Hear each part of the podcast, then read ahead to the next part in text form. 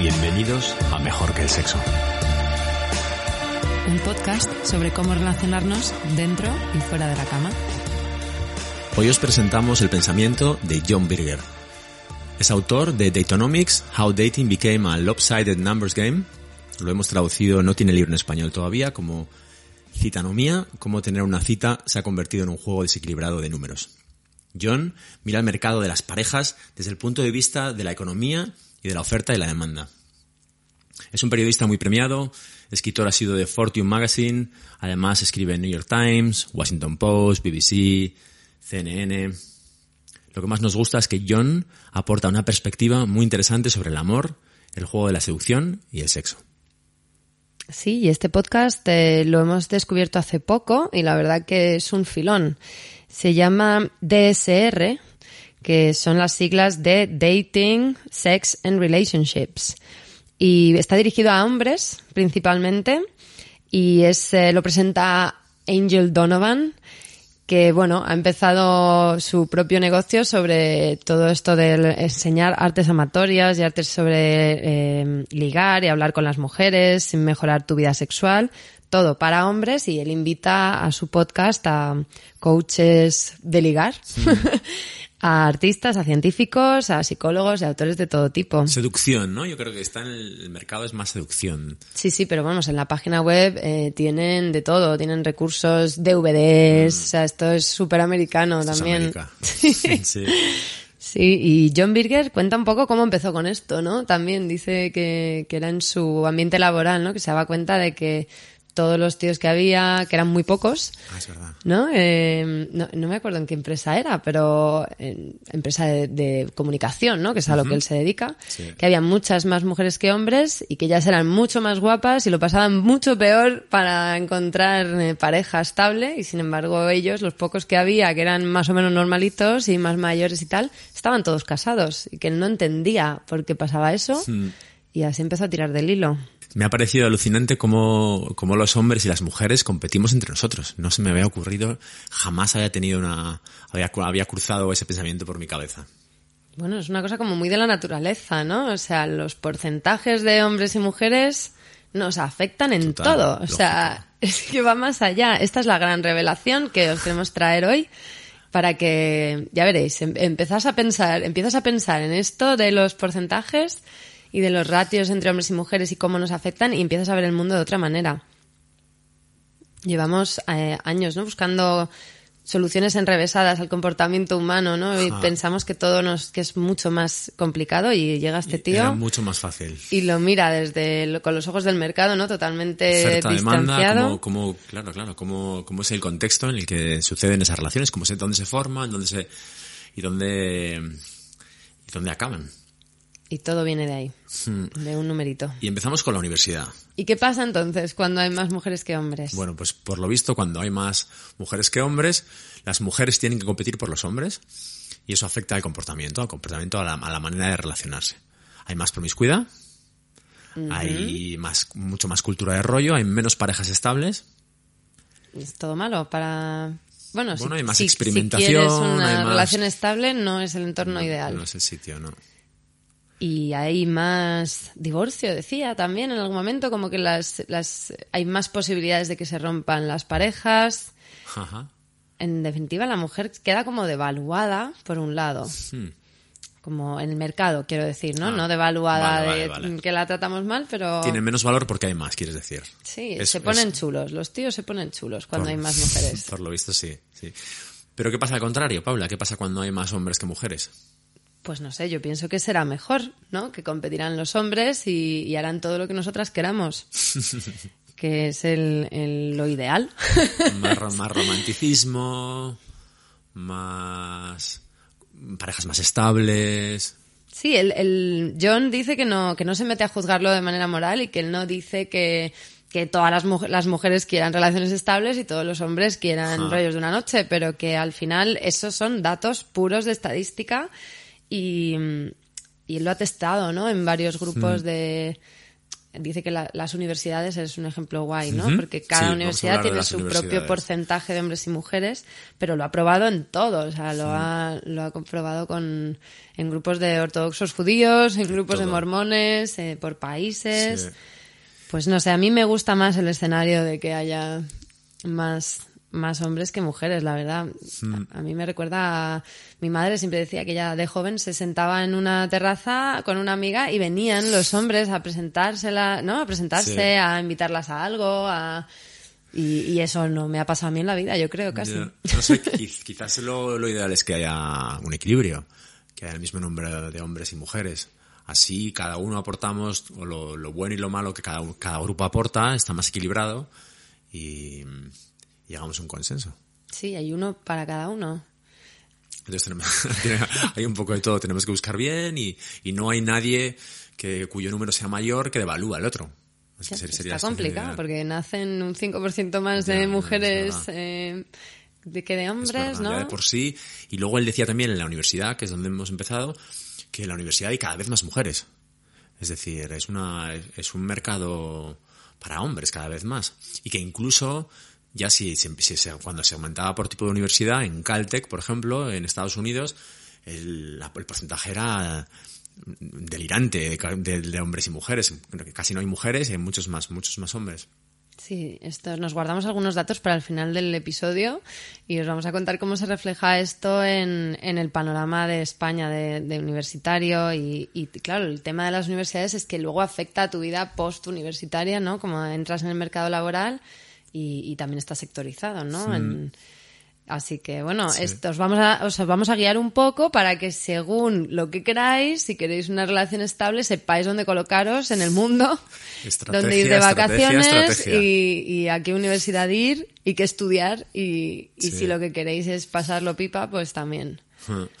Bueno, hemos hablado de la universidad y también él habla de, de la gente que no estudia en la universidad. Y por lo visto, si en la universidad decíamos que cada vez hay más mujeres que hombres, en el mercado de gente que no va a la universidad hay muchos más hombres que mujeres.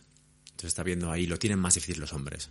Y eso se traduce, como hemos dicho, en relaciones más estables, que la gente se casa más, Mm. Sí. en ese nivel educativo y que las mujeres lo tienen un poquito más fácil, entre comillas, pero que el sexo es peor, ¿no?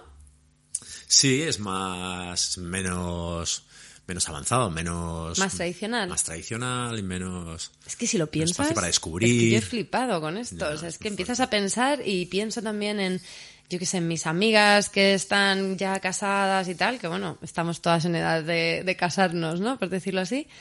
Y todas las que están casadas están casadas con tíos que han estudiado eh, ingenierías, informática, eh, todo ese tipo de cosas. Sin embargo, mis amigas más solteras están en otros, en otros sectores también de, Todas, ¿no? Tienen eh, títulos universitarios y han estudiado cosas como más de comunicación, más de moda y claro, ese mundo está atiborrado de mujeres. Sí. Es alucinante cómo la, cómo la situación de la oferta y la demanda influye en nuestro comportamiento. Yo jamás me lo, lo había sospechado hasta que escuchamos a, este, a John Birger.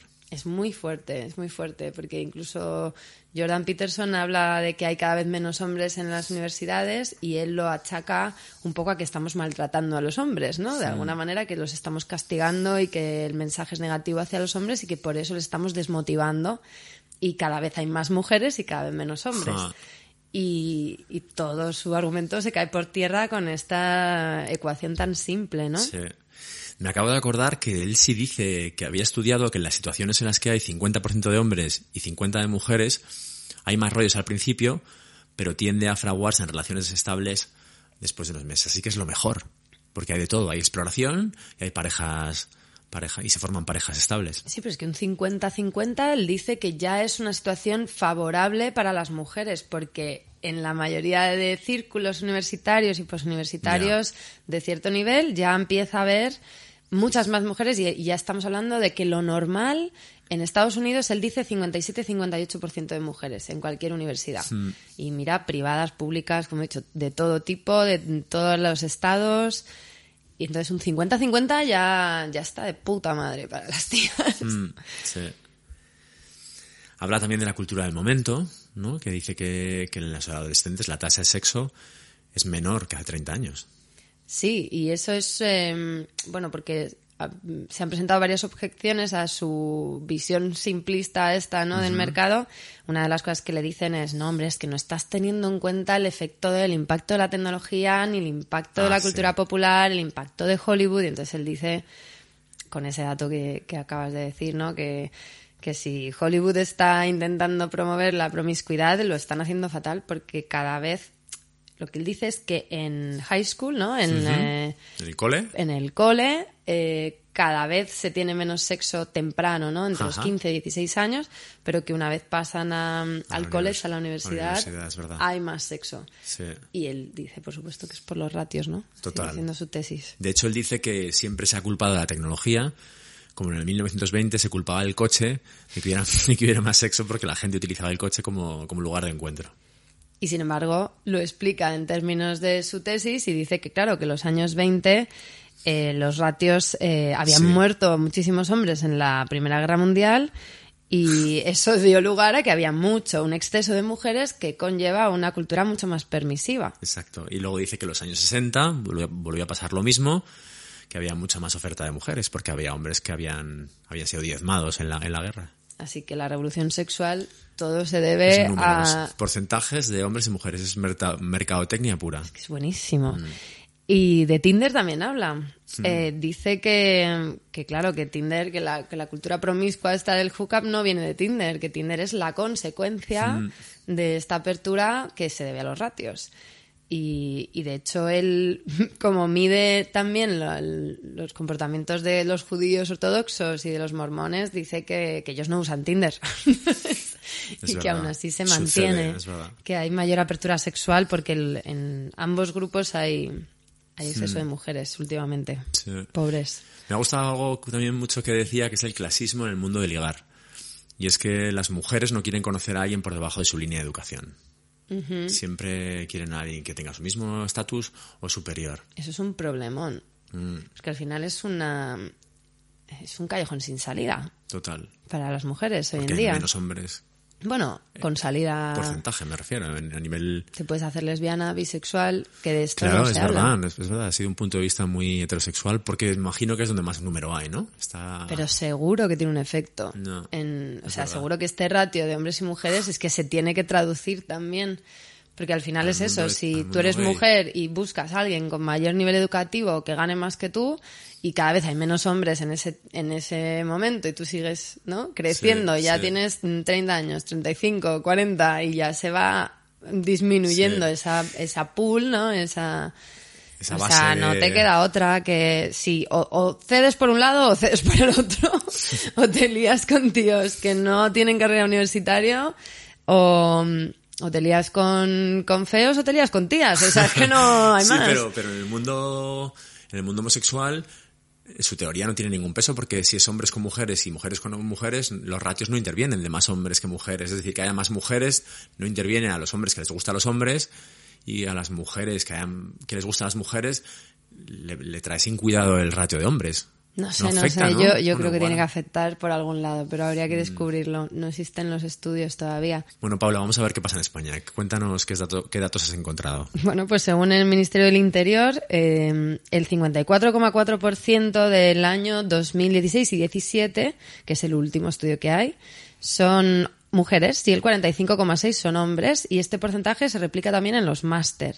O sea que efectivamente no es muy exagerado, pero ya vemos que hay más mujeres que hombres en la Universidad Española.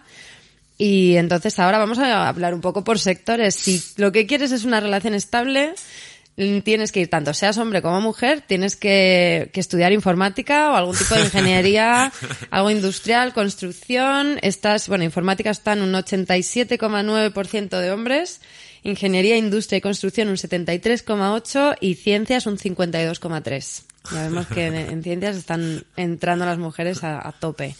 Y si lo que quieres es pasarlo bien y lo Conocer tuyo es el poliamor, pues en educación vas a encontrar eh, un 77,5 de mujeres, Mm. en salud y servicios sociales un 71,3 y en ciencias sociales, periodismo y documentación un 61,3%. También son esperanzadores para el, el, el rollo de una noche, las fiestas, los botellones, arte y humanidades, ahí se lo pasan muy bien, un 59,5%. Negocios, administración y derecho, un 51,7%. Y en agricultura, ganadería, pesca, veterinaria y silvicultura es un 50,3%. Ahí está bastante igualadito. Sí. Y bueno, pues nada, luego a mí se me ha ocurrido mirar un poco los países para irme de vacaciones a un sitio donde hubiese muchos hombres para, para cotillear un poco. ¿Y cuál sería el destino? Pero claro, el, el destino con más hombres del mundo es Qatar, que tiene como cuatro hombres y pico por mujer. Y en general mucho los países árabes. Y me ha hecho gracia ¿no? la reflexión de, de cómo se valora a la mujer allí, pero bueno, habría que entrar ahí en bastante polémica. Vamos a dejarlo para otro episodio. Más, más complejo, pero bueno, desde luego es un bien escaso numéricamente. Sí, y bueno, algún país en Noruega. Noruega creo que es un buen sitio para, ir, de vacaciones. Unas islas en Dinamarca que también tenían un pelín más que en España. En España no vamos tan mal, lo que es en, el, en nuestra franja de 25 a 45 años. Está bastante igualado. Pero bueno, esto da para otro episodio para investigar también Latinoamérica y demás.